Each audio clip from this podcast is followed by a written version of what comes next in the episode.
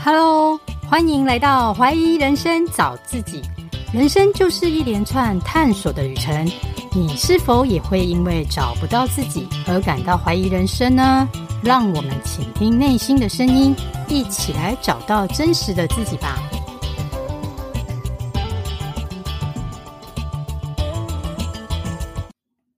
大家好，我是 Carol，今天邀请的来宾是郑伟权老师，Vista 老师。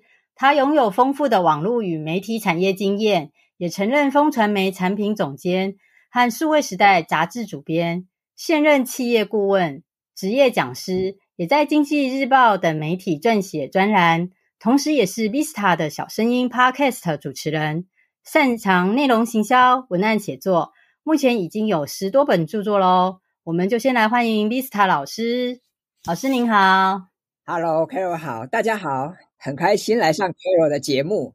我首先要先谢谢 Vista 老师，因为我所有的来宾啊，都是我主动去邀约去麻烦别人，只有 Vista 老师真的很热情、很热心，他主动说要来上我的节目，所以我在这年底真的非常感谢他给后辈的支持，谢谢老师。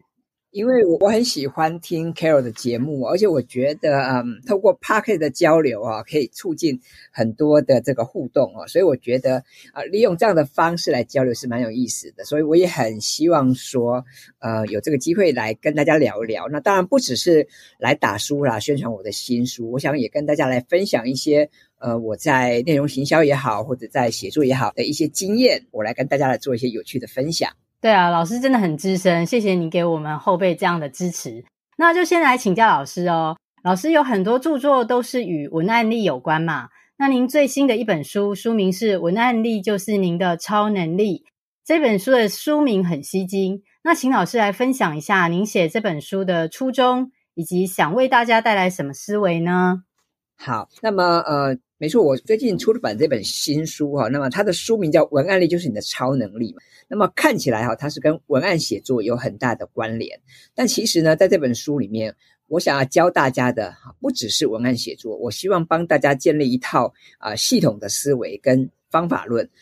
那么当然，这就是要谈到说，为什么我要写这本书啊？那刚刚 Carol 也提到，我从过往到现在，我已经写了十几本书。那么我写的这个范畴很广啊，从小说、电脑书、人物传记、商管书哈，到这个行销的书非常多。那么其实我前两本书也是跟写作还有跟内容行销有关系。那么为什么这一次哈还要再写一本文案写作的书？就是因为我发现目前虽然坊间有很多写作的相关书籍，然后大家取得相关的资讯的方式也很多元，但是这些书啊虽然他们很棒，但是好像没有完全解决大家对于写作的困扰。还有就是很多写作的书哦，它都是它可能是来自欧美啊，或是日本的作家写的，甚至是对岸的作家写的。那这些书虽然很有趣啊，也很棒，可是因为毕竟呃民情不大一样，或者是说可能市场还是有些不一样，所以呢啊、虽然说我们参考这些书，我们可以得到很多的知识，但是、呃，我们很很难直接套用。所以呢，这次我写这本书啊，一方面。我希望能够比较有架构的来跟大家来分享，到底写作是怎么一回事。另外呢，我在书里面我也去分享了一些案例。那么，因为这几年我都在公部门、还有企业、还有一些大学啊讲授相关的课程，所以呢，我有很多的学员，他们会拿他们真正的案例来跟我一起讨论。啊，所以我在这本书里面，我就有结合一些我在教学现场然后遇到的一些问题。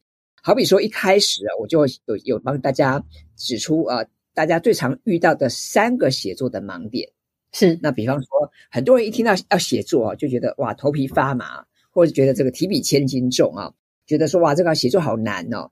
但其实是真的这么难吗？啊，我觉得啊，其实并不是这样的。很多人就是一开始就把写作想得太困难了。啊，所以你就会觉得说，哇，写作哈，是不是应该要正襟危坐啊？是不是要要很严肃啊？其实不是这样的啊。那再来，很多人就觉得说，写作嘛，好像就是在参加作文比赛。那因为我们很多人可能小时候就参加很多才艺竞赛哈，所以大家就会觉得说，哇，写作哈就应该要妙笔生花呀，就要出口成章。但我觉得，嗯，写作你当然可以去发挥你的创意，但是更多的时候，其实我们是。只要能够浅显易懂，只要能够把我们的想法表达出来，我觉得那也就够了。那第三个当然就是很多人在写作的时候，可能写来写去哦，就没有写到重点啊，或者是这个虎头蛇尾哦，那当然就有点可惜，因为我们说了写作。有的时候我们是为了表达观点啊，或者是想要传达一些理念，或者是想要分享一些有趣的事物，但是哈，可能没有抓到重点哈，所以写来写去就觉得哇，好闷哦，反正很烦，然后没有什么重点，这样子太可惜了。所以说，这个是大家最常见的三个盲点。那老师这本书最主要就是想要带我们系统性的思维，跟一些实际的案例来带我们呃快速的学习嘛。但是在一开始写的时候，我们通常就会缺乏灵感啊，不知道老师是平常是怎么收集灵感的？好，那么的确哈，呃，因为我说了，我最近这几年我在很多地方教写作，那么我也常常去调查大家在写作的时候会遇到哪些的瓶颈跟问题。的确啊，这个没有灵感啊，大概是排行榜第一名啊，很多人都会跑来跟我说：“哎，老师怎么办？我没有灵感啊，我没有 feel 啊。”那这个。没有灵感，好像就写不出有趣的观点哈。那么怎么办呢？那我觉得其实这是有办法解决的。第一个，我会建议大家不要那么依赖灵感，因为如果你很依赖灵感，那万一真的没有灵感，你会很痛苦。特别是很多时候我们在职场上，你可能是有这个压力的，比方说你有 deadline，对不对？好，好比说老板让你明天就要交交篇一篇文章，交一篇文案。那你没有灵感怎么办啊？这个还不是加班就能解决的问题啊！所以我会建议大家，一来不要那么依赖灵感，你应该要有有些系统的方法啊去处理它。那当然讲回来，呃，我也可以跟大家分享要怎么样来收集灵感啊，怎么样来捕捉灵感是啊？我觉得有几个方法啊。第一个，我鼓励大家平常啊，我们要多发挥这个观察力，然后呢，我们要对很多的事物啊保抱持好奇心。啊，我我我会建议大家，就是你平常啊，不要只是用眼睛看而已，因为我们人有五感嘛，哈，你有触觉啊、嗅觉啊、听觉啊、味觉等等。我建议大家要多看、多听、多想。那么，嗯，我举个例子，比方说，呃，周末假日，可能你会跟你的家人去百货公司啊、大卖场逛逛，对不对？你你可能会去餐厅，会去咖啡馆，哈，会去消费。那么我建议大家，你不是去买一杯咖啡哦，或者去百货公司哈逛两下就就离开了，而是你可以去多想想看，比方说这个百货公司的动线怎么设计啊？比方说咖啡馆里面最热销的商品是什么啊？然后这个便利商店哈，那个店员哈，他的话术，他的销售话术是什么？各位你仔细去观察哦，其实每次那个店员哈，他他的这个话术会不大一样哦，甚至是他柜台上摆放的一些东西哈，也是不大一样的。那这里面其实就会给我们很多的线索，是，所以我也鼓励大家，平常啊，你就应该要多去观察啊。那当然，你要抱持好奇心，然后呢，你多去问为什么。举个例子，比方说百货公司啊、大卖场啊、便利商店，你会发现它常常在换、在更改它的这个装潢布置，对不对？它的这个动线也会有一些调整。那么这里面当然，你就可以去思考说，诶，这它为什么要做这样的变化？这里面当然就有会有很多有趣的线索，值得你去思考，值得你去发想。那如果说灵感哈，我们可以从这里面去取得。当然还有就是，呃，各位你也可以想想看啊，比方说你是在科技业服务吗？啊，或者你是在餐饮业服务吗？当然，第一个我们可以去参考同行同业啊，平常大家在忙什么啊？你的竞争对手他们在做什么？那除此之外，我也建议大家，你也可以跨出你的同温层，你也去看看不同的领域。举个例子来说，好比说你是做电商的，那么我也鼓励你去看看制造业哈，你去看看制造业他们现在忙什么，跨领域哈，去看看不同的产的这个场域，其实有时候会给你一些崭新的刺激，会给你一些有趣的灵感。你会去看看说，哇，原来哈别人是这样做生意的。哦，原来哈，这个现在有什么有趣的新的商业模式？所以这个地方当然会带给大家一些新的启发。嗯，呃，所以我也会建议大家，平常啊，你不要只是用眼睛看，你应该要设法哈，用不同的方式啊，去接触这个世界。那当然，我们讲回来哦，说现在是一个资讯爆炸的年代嘛，所以其实我们每个人呢，我们不缺资讯，但是我们缺的是好的资讯，或是有趣的、有用的资讯。所以我也建议大家，你应该要要有一套你自己要去管理资讯跟整理灵感的方法。是，所以我也会建议大家，就是如果你想要有一套比较有逻辑的方式来去整理归纳啊这些灵感的话，我会建议各位你去建构一个你自己的灵感资料库。那么这个灵感资料库哦，过去我写过蛮多的文章，所以各位你有兴趣的话。你可以上网啊，搜寻灵感资料库，然后空一个打 Vista，你就可以找到很多我过去写过的文章。那在这边，我可以简单的跟大家分享一下。举个例子，比方说，如果你喜欢纸笔啊，你平常就喜欢做笔记，那么我建议各位，你可以准备一本笔记本啊，或者是活页的啊，手账都可以。嗯。那么你现在看到有趣的事情，就把它抄下来，记下来。啊，或者是用便利贴把它粘粘粘起来都很棒。那么，如果你你很喜欢用笔电啊，你喜欢用手机用 iPad 的话，也很好。那么现在有很多数位的这些笔记的 App，嗯哼，比方像 Notion 啊，像 Keep 啦，像 Heptabase 啊等等哈。那么你可以善用这些软体啊，然后呢，你可以去做一些管理，然后甚至是我们看到一些有趣的东西，你可以用手机把它拍下来嘛。我们现在拍照很方便，对不对？啊，所以我建议各位，你平常呢，你看到一些有趣的。资讯，你看到一些金句哈，你看到一些很厉害的传单，请你就把它记录下来，然后呢，整理在你的灵感资料库里面。虽然说我们现在哈，大家很很依赖搜寻哈，那我我我也承认说这个 Google 的确很方便啊，脸书很方便，但是哈，有的时候我们要找资讯，是你突然要找哈，是找是 Google 不到的，嗯嗯嗯，啊，所以呢，我我会建建议大家说，你不要只是依赖搜寻引擎。啊，你应该要设法建立一套你自己的系统。你那当然不只是做笔记而已啦。我建议各位，你还要这个不定期的去啊、检视它。你要你可以定期的去回顾它。那么，所以笔记的重点不在于记，而在于帮助我们思考，帮助我们去活用它。好，那写作也是一样，写作的部分其实是很多时候是我们自己跟自己的对话。哦，那么所以我们到这个灵感资料库，我就希望各位，如果你有兴趣的话，你可以试试看。是，谢谢老师的分享。所以老师就是从平常日常就要对人事物有关心、有好奇嘛，然后观察之后再收集自己的灵感，整合出来一套呃灵感资料库，才能帮助写作。没错，所以我我会建议大家啊，就是你能够建构一套你专属的资料库。那无论你是用纸本的方式，还是用数位的方式，我觉得都很好。那在这边我可以再额外推荐一下，因为现在啊，我们也是一个图像思考的时代嘛，哈，然后各式各样的视觉的东西很多，对不对？所以呢，如果你想要管理一些跟视觉、跟图像有关的这些素材的话，有一套软体我可以推荐给各位，它的名字叫 Eagle，就是那个老鹰的那个 Eagle 啊。那这个软体也是华人开发的哈。那另外刚刚我提到另外一套软体叫 Heptabase 啊，也不错，它是一像卡片式的笔记。那么我觉得这些软体哦都值得去试试看啊，或者是说各位你可以去找到一个适合你的一个工具哦。那我觉得当然就是我们现在啊，因为是在网络时代嘛，我们有很多的云端服务啊，很多的软体啊，可供我们选择嘛。所以我会建议大家，你可以试着找一两套来用用看。那当然，重点哈不在于说这个你要用很多的软体，而是说你能够找到一两套适合你自己的、你自己喜欢的、你自己觉得能够活用的就好了。持续的在上面啊去应用，那就可以了。嗯，我觉得老师真的很厉害，你一直精益求精诶。不只是文案的撰写，你连就是软体工具的应用啊，你你也是涉猎很多。我们真的要向您学习。这个一来啊是兴趣啦，那二来当然这个也跟我我的这个学习的背景跟我工作的经历有关嘛。因为因为过去我我就在这个网络公司哈也有服务过，科技公司也服务过，然后在媒体也有服务过。那么我也写过很。很多相关的报道啊，所以自然我对这些东西算是熟悉的，而且我愿意不断去尝试新鲜的事物啦。那我们也讲嘛，就是说我们鼓励大家说要有成长的思维哈，而不是要有固定的思维嘛哈。所以当然我我也很鼓励大家哈，特别现在因为马上我们要进入二零二三年了嘛哈，那新年新希望，当然我我也希望说，诶，我们可以一起加油，一起努力呀，我们可以好好的哈去活用这些啊新科技、新软体，然后呢，来提升我们的工作效率，然后呢，能帮助我们啊写出更好的啊感人的文章啊，我觉得这次是值得我们去投入的。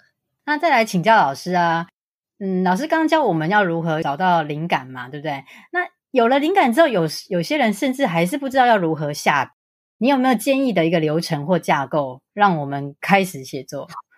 没问题啊。那说到这个问题很有意思，我想请。各位听众朋友，你可不可以回想一下？各位回想一下，你以往哈在写一篇文章或者在做一份简报的时候，啊，各位想想看，你的第一个动作是什么？或者是我来问问 Carol，今天如果老板让你做一份简报啊，你你第一个动作是什么？我以前会都是直接就上网 Google，可是我后来发觉是应该要先整理一下我想要发挥的大纲，我会先把大纲段落找出来，然后去搜寻资料。是啊，就是我想很多人哈，包括我自己以前可能都很，我们都很习惯哈，就是诶今天我们可能拿到一个题目，或者是我们收到一个指令，比方主管要我们做做做一个简报啊，或者写一篇写一篇企划书，我们可能马上哦就把电脑打开，马上就上网 Google 搜寻啊，然后就开始找资料。这个是我们很习惯的做法。那我觉得这个做法哈，其实是有待商榷的。为什么呢？因为上网搜寻哈，这个会有两两个结果，要么就是你运气很好，一下找到很多资讯，对不对？另外一个就是哇，这个运气不大好哈，找不到什么资讯，或者是特别是如果你今天遇到的是一个比较新的题目，或者是一个比较冷门的的议题，那么你可能不容易哈找到相关的素材。是啊，那么当你找不到资讯的时候，你就会想伤脑筋。但巧妇难为无米之炊呀，那你没有素材，你怎么去煮一一桌的好菜呢？对不对？啊，所以你你找不到资讯，你会很苦恼。反过来。今天，当你开始上网 Google 搜寻，你找到一堆的情报的时候，我想各位，你可能会开心五分钟、十分钟，你可能心里想：太棒了，哇，这个有太多的东西让我发挥了哈，我太棒了，我可以顺利的交差了哈，顺利的写出一份很精彩的提案了。你可能心里正开心着，可是呢，你可能很快哈，嗯，过了半个小时、一个小时，你就又开始苦恼了。为什么？因为你的资讯太多哈。你反而就是你很难取舍，因为你你你的资讯越多，你花在这个筛选啊、整理呀、啊、哈、过滤的时间也很多。所以呢，我会建议大家，以后当你要写一份文案、做一篇做一个报告，或是设计一个简报的时候，也许啦，不急着立刻上网搜寻，也许你不急着立刻打开电脑。嗯，我们应该先想想看，今天你做这件事情，你的目的是什么？你的动机是什么？好比说，今天。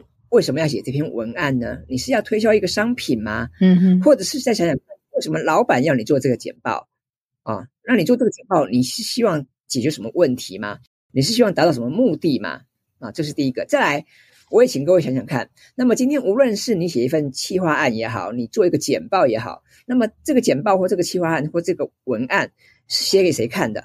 我也希望大家可以思考一下，是写给你的客户看的吗？还是是写给你的同事看的吗？嗯哼，或者是写给你的这个老板看的呢？啊，我想不同的族群哈，那么我们的写法，我们的聚焦的重点就应该不大一样。所以我会建议大家，你先从目的面呐、动机面去思考，再来去想想看你的目标受众。那我们谈行销，很多人就知道所谓的 TA 嘛，Target Audience，对不对？你锁定的目标受众，好比说今天你要你要卖咖啡给上班族。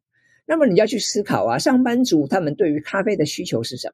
那么如果那一样是咖啡，比方说今天如果是大学生时代来喝咖啡，他们的选择又是什么？他们的考量又是什么？同样是一个商品，但是不同的族群哈，它的可支配所得，它的消费决策就往往不大一样。所以这个地方，我希望大家都能够好好去想一想。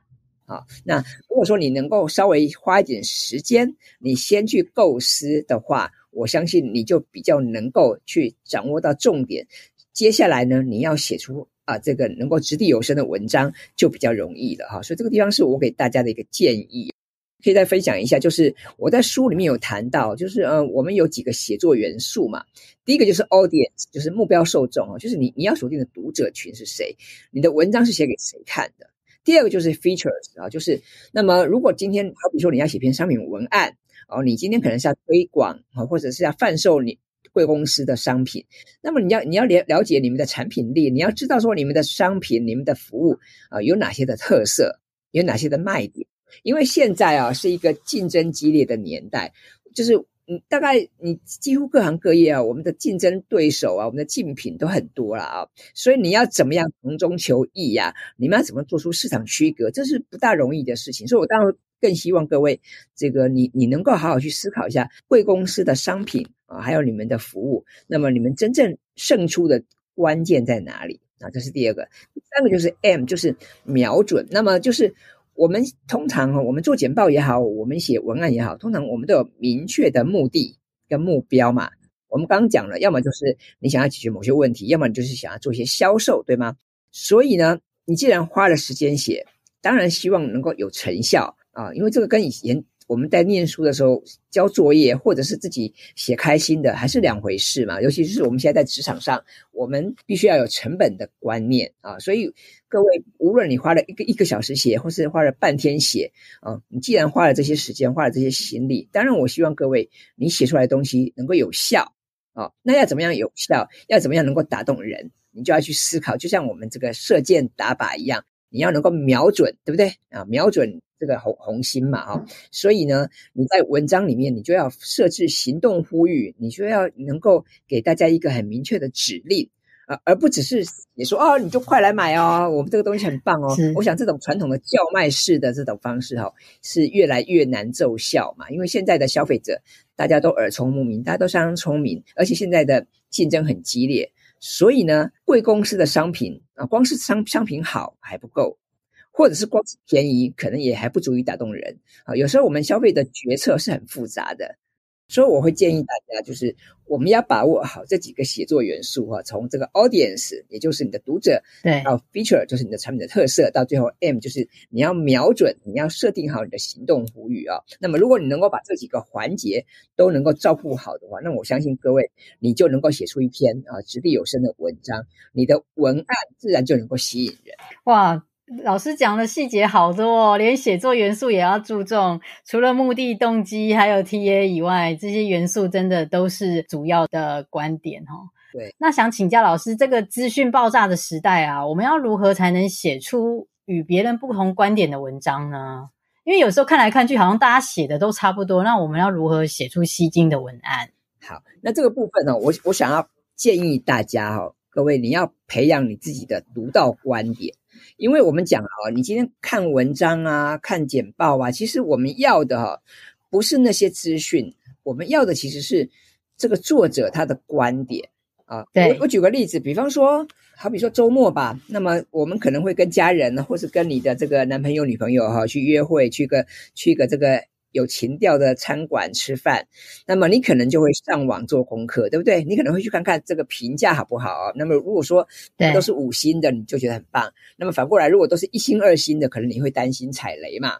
啊，所以我们现在很多人啊，去消费之前哈，比方去旅游啊，去去去去这个吃大餐之前，你都先上网做功课，这当然很好。然后，所以很多的美食部落客或者旅游部落客，他们会写了，他们会很用心的写了很多的实记或游记，对不对？我想这些部分我们都在看。可是各位，你回想一下哦，你过去看这些实记游记啊，你可能花了点时间去看。可是各位，你有你看完之后，你会记得说这篇实记或游记的作者是谁吗？不太会。你可能不大记得，你可能也不在乎，对吧？你可能根本也不在意说这个部落格哈，它的作者是叫 Mary 还叫 Helen 哦，你可能也不不在乎，为什么？因为你只是想要知道这家餐馆哈，它的位置啊，它的低消啊，它的招牌菜啊，啊，或它的一些注意事项，对吧？对，所以呢。你想想看，这些美食部落客哈，他花了那么多的心血，他花了那么多的时间啊，帮我们整理那么多的情报。可是呢，他的这个实际哈，就只是像传单一样的价值。那当然，各位，你想传单有没有价值？传单当然还是有价值，但是对，可想而知，传单的价值就比较低，对不对？对吧？是，因为你可能搞了半天，你只想要知道它的招牌菜、它的这个哈价位、它的低消啊，甚至它有没有 WiFi、它有没有插头这种很基本的资讯。那所以呢？你看完之后，第一个你会不会对他留下深刻的印象？你不会，是，所以你自然不在乎这个作者是 Helen 还是 Mary。对，再来再问过一个问题，你觉得你下次还会来看他的网站吗？不会啊，连名字都不记得。会，对，因为你根本他都不记得他是谁，你怎么会去看他的网站呢？除非说这么凑巧，Google 又带你来，对不对？否则呢，你根本不大可能会再来他的网站，对吧？是。我们从创作者的角度来讲，哇，那不是好心酸嘛，对不对？写了半天，没有人记得我们是谁，然后写了半天，他下次也不会再来。好，所以我想这样是有点可惜。所以我会建议大家哦，可以换一个想法，换一个思维。所以我建议大家，你应该要设法去营造你的写作风格，设法凸显你的独到观点。比方说，一样在谈啊、什么迪士尼乐园哦，一样在谈什么呃厉害的咖啡馆，那么请你可不可以从一些不同的角度来切入，你可不可以去写一些大家都比较没有注意的细节，是啊，那甚至我想鼓励大家，你要试着去说说话你自己的观点。我希望你可以很大方的、很自然的去看待这件事情，你不用觉得说哦，好像你不是什么达人，你不是什么专家。我的意思是说，培养观点是很重要的，但那观点呢，并不是专家学者或是网红的专利。我们每个人都应该有自己的观点，都可以有自己的观点。那么你也不用怕说啊，说错啦，讲错啦啊。其实，如果你写的不对，写的不好，我觉得我们可以修正嘛，啊，我们可以补充嘛，甚至我们可以道歉嘛。我说这个是小事啊，所以我还是要鼓励大家，应该要设法啊，去分享你的观点。所以这个观点哈，当然我会建议大家，你平常呢，你就要多看、多听、多想。那当然最重要的是什么？要多写嘛，哈。写作对你来讲，它就是一种沟通传达，是它就是一种分享跟记录。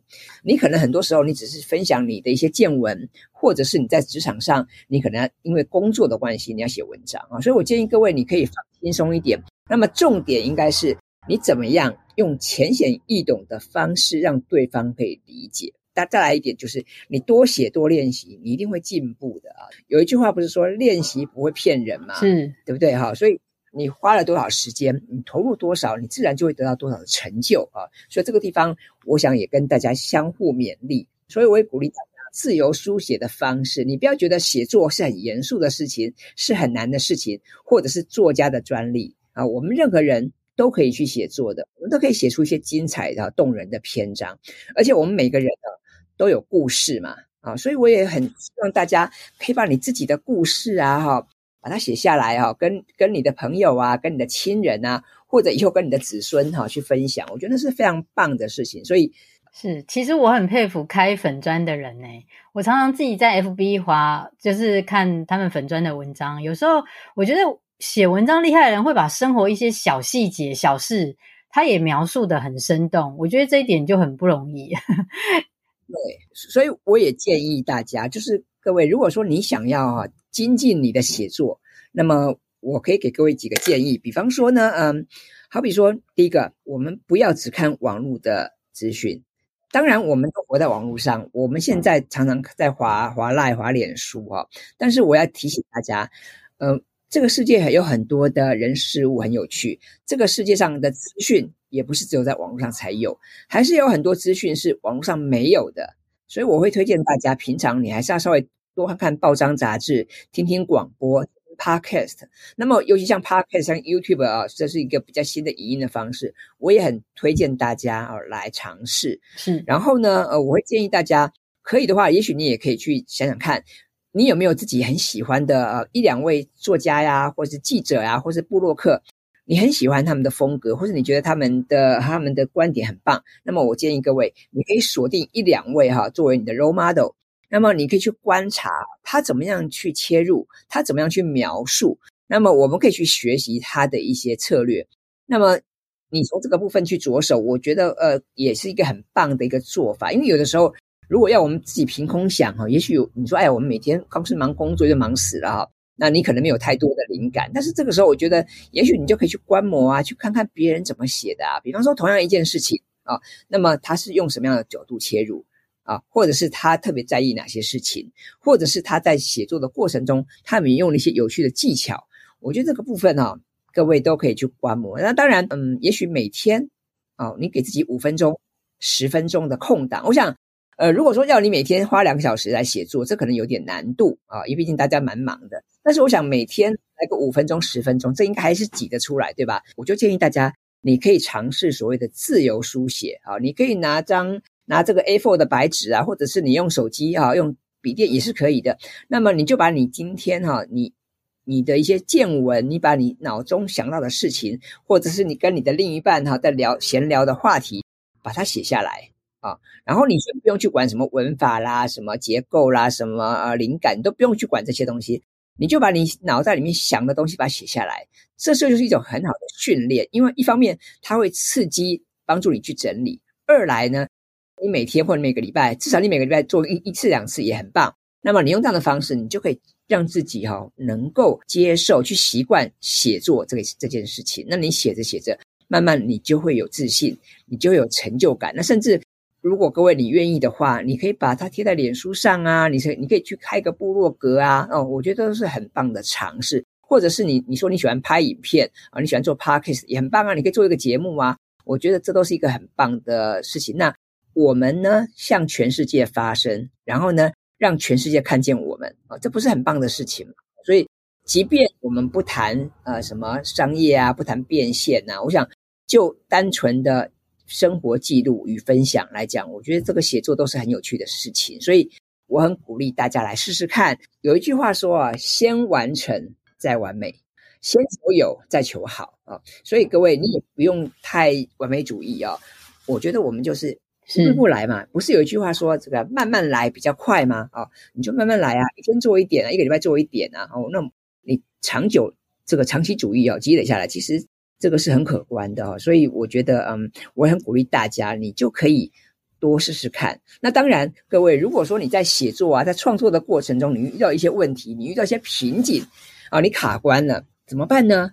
你不要紧张哈，你可以回想一下哈，你去想想看，那么遇到这些问题要怎么解决？那当然，你也可以上网搜寻，或者是各位，你也可以。跟我联系呀、啊，你可以跟我讨论呐、啊。那么我想，呃，应各位应该很容易找到我的一些联络方式嘛。在脸书上应该都很很容易找到我。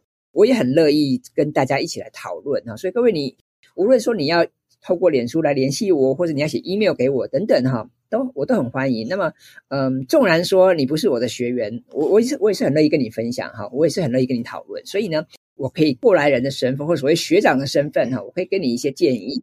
我可以给你一些方向，因为毕竟，呃，过去我也踩过很多的坑啦，哈，我也有很多的经验。那当然，这个经验一定有成功的经验跟失败的经验。那我想，呃，这些经验呢，都值得跟大家来分享。有的时候，我看到别人的成功，哈，我们当然会心生向往。但是我也必须说，这个成功有时候是很难复制的。对，因为这个成功背后有很多啊，天时地利人和，有很多的因素，所以呢，成功不见得那么容易复制。但是失败哈是比较容易避免，所以各位这个如果说你真的对写作有点兴趣，或者你对写作有些问题、有些瓶颈的话，我很欢迎大家跟跟我联系。那么我很乐意跟大家来一起，我们一起来研究，我们一起来想想看有什么方法哈可以去改善它，可以去避免它哈。听得出来，老师真的对写作非常热爱，也很愿意分享自己的经验。最主要就是要鼓励我们从日常的自由书写开始嘛，来累积分享生活的点滴。才有办法达到对写作的热情。那再来请教老师，就是说，除了观点以外啊，通常一篇文章最让人抓住眼球的就是标题嘛。那我们如何来写一个较好的标题呢？好，哇，这今天问的这些问题哈，都很都很犀利啊，都很棒。的确哈，因为我们现在我们刚刚说了，现在是一个资讯爆炸的年代嘛，我们每天在滑手机，我们在滑 Line 跟脸书啊。各位，你回想一下，你可能啊看到一个一个讯息啊。看那个标题，你可能大概就一秒钟、两秒钟的时间，让你决定说你是不是要点进去看，对不对啊？我你可能没有五分钟，你可能不会给他十分钟去决定你要不要往下看，所以当然标题就会影响到这个大家愿不愿意往下继续看的这个意愿嘛，哈。所以的确下标是非常重要的。那在这边我可以给大家几个建议啦啊。当然下标它是一个很大的学问哦。那么其实光是谈下标就可以谈一整堂课了。不过这边我还是可以给大家一些基本的建议。第一个。我觉得各位，你可以在标题哈适当的置入一些关键字。那么，我想很多人听过所谓的 SEO 啊，搜寻引擎优化。那搜寻引擎优化当然跟关键字啊有很大的关系哈。所以我建议各位，你可以在下标的时候，你适度的啊置入一些关键字。比方说，你今天如果是要谈这个环保的议题，那当然你在关键字里面，你当然就可以有一些标题里面就有一些这相关环保的议题的字嘛。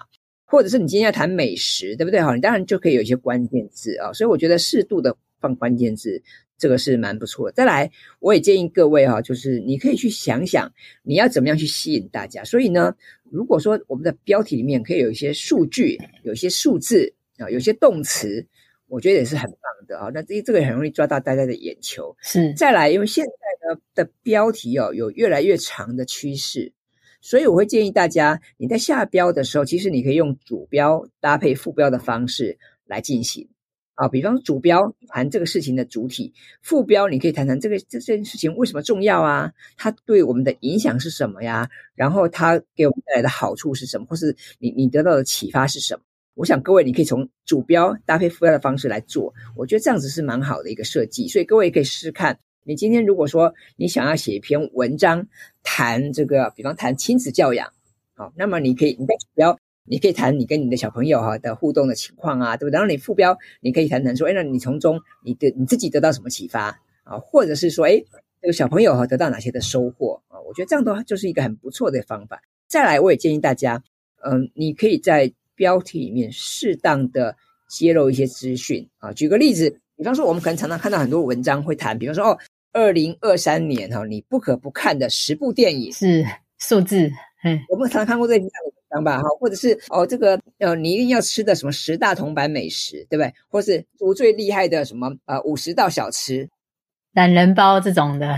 对，可是各位，你想想看哦，你光是写哦十大治安趋势哦，新竹最厉害的五十道小吃，你光写这样的标题，大家不见得点进去看呐、啊。对，啊、哦，所以我会建议大家，如果你今天要写篇文章，告诉我新竹城隍庙的小吃有哪几道特别厉害，那你不妨你就直接把一两道直接写在标题里面。是啊、哦，你告诉我说哇，那个某某家的霸丸很好吃，某某家的贡丸很好吃哦，你不如就直接告诉我，就重点是的。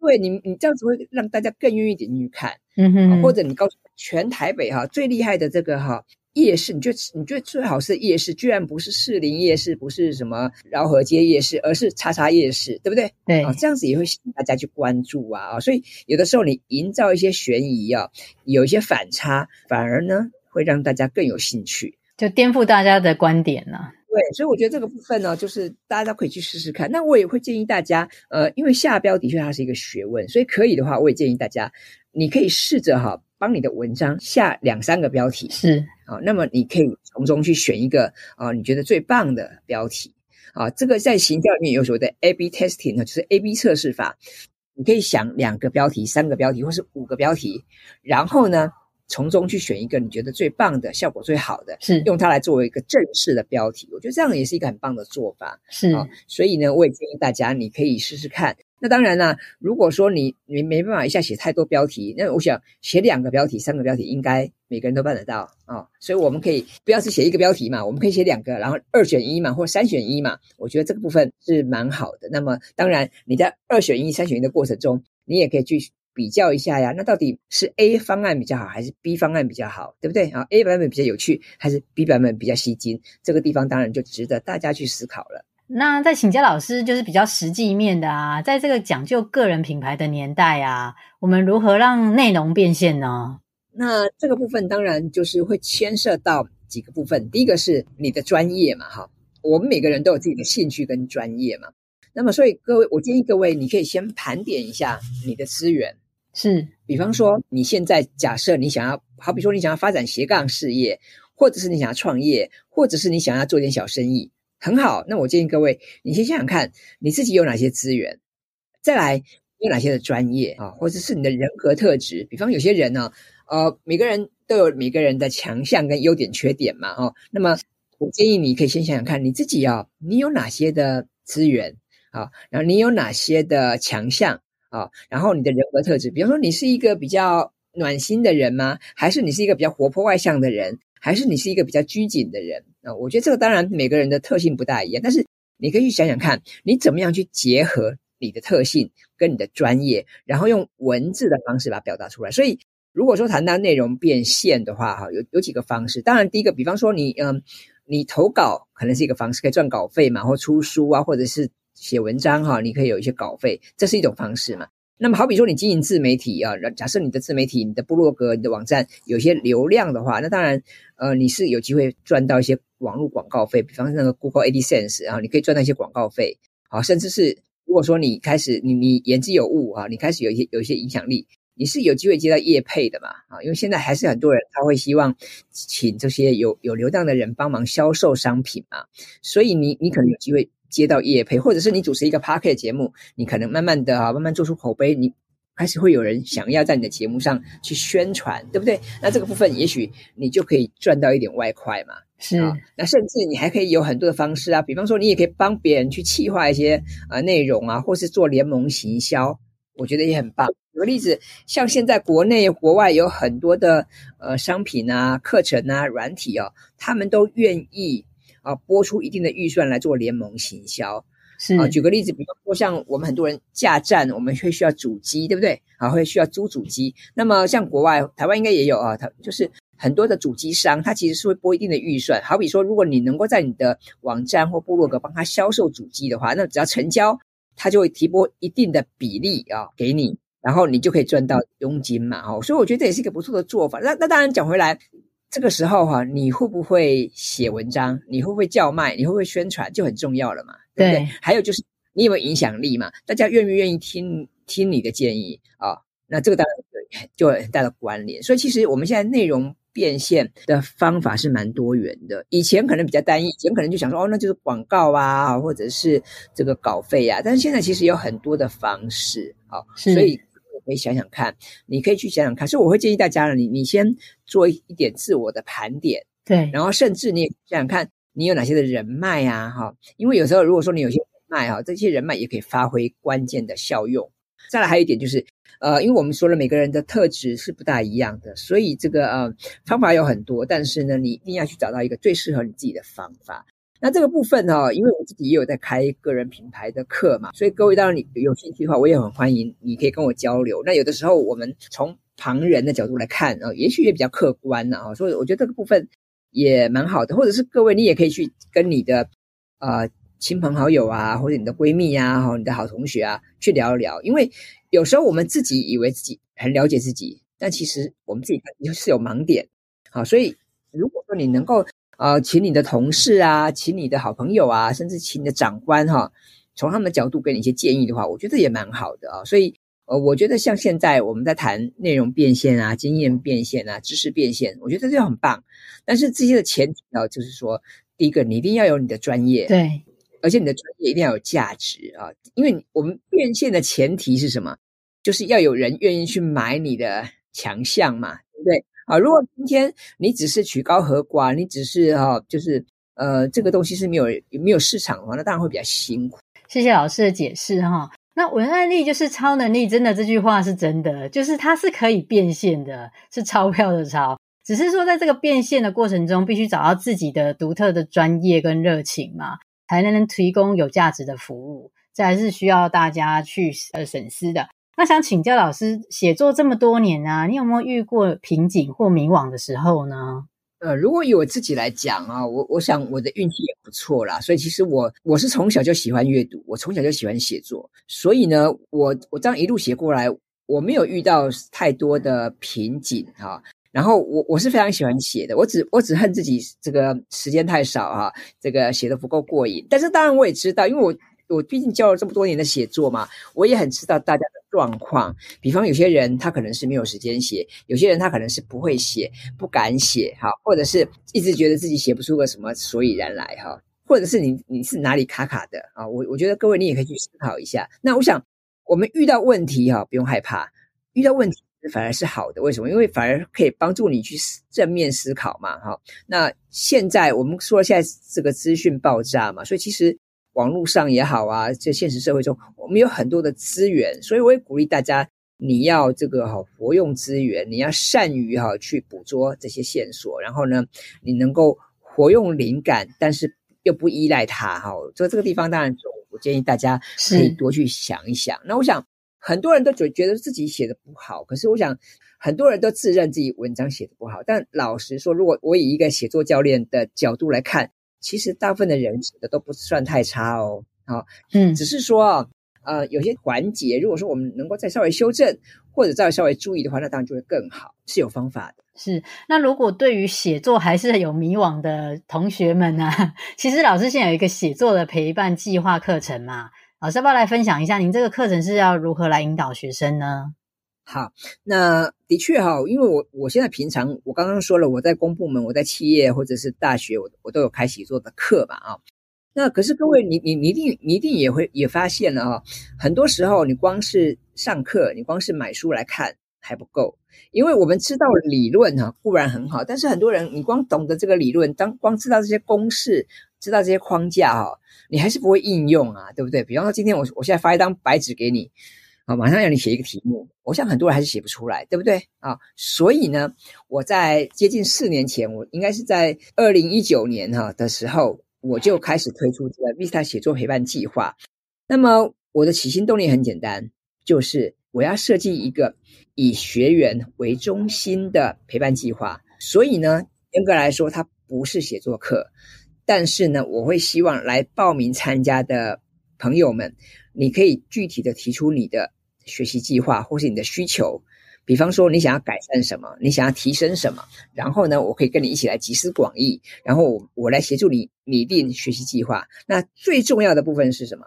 是你要实际演练，你要交出作业哈，你要能够这个真正的写出东西来。那至于写得好不好，那不是重点啊。所以呢，我会陪伴大家。好比说，我举个例子好了，比方说我们的学员，我过往这这这几年累积下来，我有。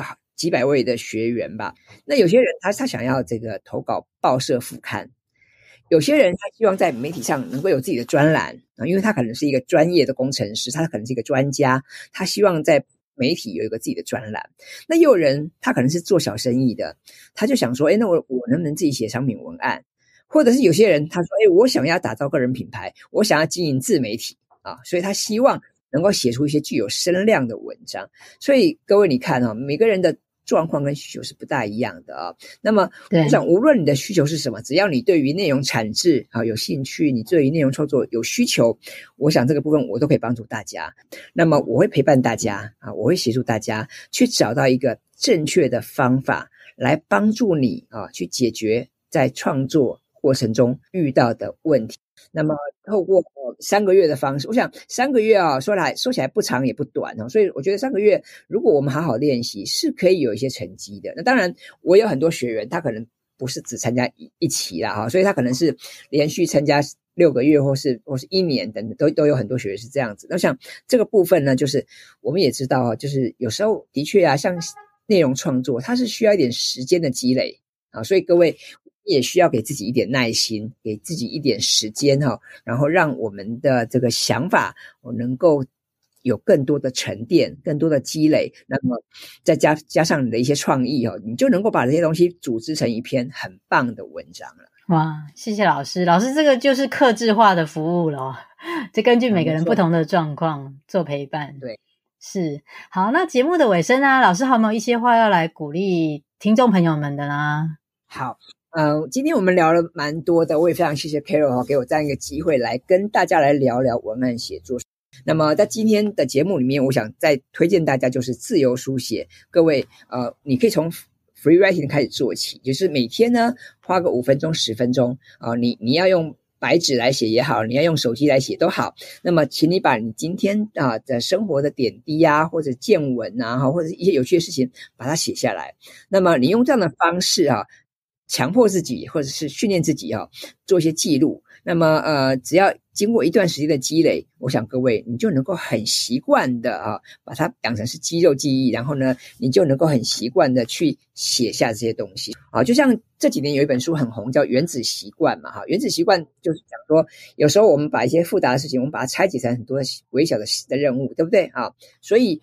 写作也是一样啊，好比说你今天第一步哈，你先不想说你要写什么一千字、五百字，你可不可以先拿一张 A4 白纸出来啊，然后先写三个字，对吧？哪怕写你的名字，这都是一个很好的开始啊。那明天呢，开始这个啊，写一点日记。所以我也很鼓励大家写日记。那很多人一听到写日记，可能觉得说，哎呀，这个是要记流水账吗？哎呀，我没有那么多时间哈，这个写那么多东西，对不对？但是各位。这个日记啊，你也可以写只写三行五行啊，你可以用条列的方式。所以我也蛮建议大家，你如果很忙啊，你可以用条列的方式写下三行五行也可以，所谓的五行日记啊，三行日记都可以呀。你可不可以写下今天你觉得最有趣的事情，或者你看过最棒的文章，或者是这个最让你有有感的新闻事件啊？你可以用这样的方式，或者你跟你的同事啊，跟你的同的这些同学在互动的时候，你们聊到什么话题？啊，或者你今天你追了什么剧，对不对？你吃了什么好吃的美食，你都可以把它记录下来啊。那这些点点滴滴啊，一来我们回头检视的时候，你会觉得很有趣啊。各位，你想想看呢，如果你你现在看到三年前哈的今天你写的东西，你会不会觉得很有趣啊？你应该会有很有感，对吧？哦，你会觉得哎呀，当时的自己哈，可能你觉得你可能觉得很青涩，你可能觉得很有趣，对不对？我觉得这是一种很好的回味哈。所以我鼓励大家，嗯，你可以试着哈，这就是。呃，你可以去记录一些你的一些当下的心情感受啊，那这些都是很好的。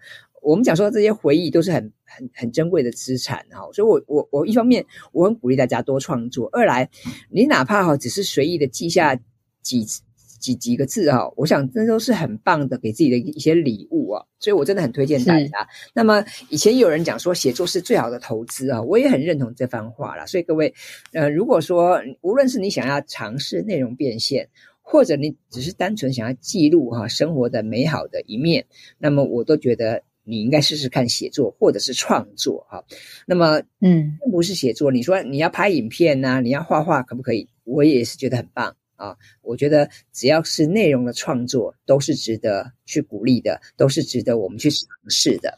对，那新的一年就要来到啦，就是谢谢老师的鼓励，让大家从自由书写或养成一个小习惯来记录生活的点滴，就会发现不同的美好。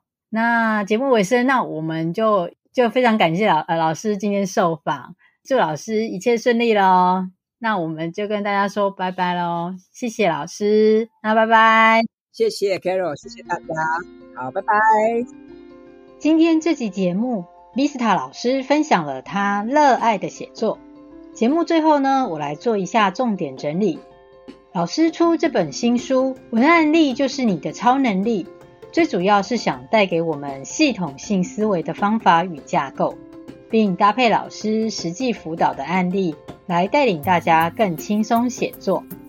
通常写作会有三个盲点：一、把写作想得太困难；二、把写作当作作文比赛；三、写不出强而有力的诉求。以下几点重点可以帮助我们学习如何写作。第一点。如何开启写作灵感？老师其实建议不要依赖灵感，透过自由书写拼凑即可发挥。但若要有灵感，还是要靠多观察、有好奇心，并做发想这三点来捕捉随时随地的灵感。也可参考同行同业、竞争对手或跨领域多观察，进而获得崭新的契机和启发。第二点，建立灵感资料库的方法。每人必须有一套自己管理资讯和整理灵感的方法，不论是纸本或数位软体，都可随时随地的将有趣的金句、报道、图像、传单内容等记录下来，定期翻阅和活化，才可帮助思考。那老师这边也有推荐，像图像的管理软体，Eagle、卡片和笔记，Database 或 Notion 都很推荐。第三点，如何下笔开始写作？不要直接 Google 找资讯，要先构思架构，包含写文章的目的、动机、目标受众这三个层面去思考。也就是要掌握三项写作元素：目标受众、商品特色、瞄准目标。第四点，如何培养独特观点？设法营造写作风格，以不同角度切入，留意别人没注意的细节，以自己的想法来凸显独特观点。而且精进写作，不要只参考网络上的资讯，可多看书、阅读报道、听 Podcast、听广播等等，并找到值得学习的对象，向其仿效。只要多写多分享，每日至少五到十分钟的自由书写。都可以从中获取信心与成就感。第五点，如何写出吸睛标题？首先，加强 SEO 关键字，放置有参考价值的重点或有意义的数字，或用动词在标题内，主标再加上副标题，可使其搜寻的范围扩大。也可以提出反面意见，制造反差来营造悬疑的标题。而且至少需提出两到三个标题来做最好的选择。第六点，如何内容变现？首先要先盘点自己的资源与专业，搭配自己的人格特质，再以文字的方式呈现。可透过投稿啦、出书或建立部落格，有流量及影响力，则可增加业配、联盟行销等合作机会。也可透过人脉更进一步的扩展。老师目前也有开写作陪伴计划的课程，相关资讯请参考节目资讯栏。欢迎需要的听众朋友们一起来支持哦。我的节目会固定在每周二晚上上架。若您喜欢我的节目，欢迎到 Apple Podcast 或 iTunes 订阅并点评哦。您宝贵的意见就是我持续的动力。若想与我交流来解锁人生的，欢迎加入我的 Line 或 Line 社群。相关资讯请到节目资讯栏。谢谢收听，我们下周见哦。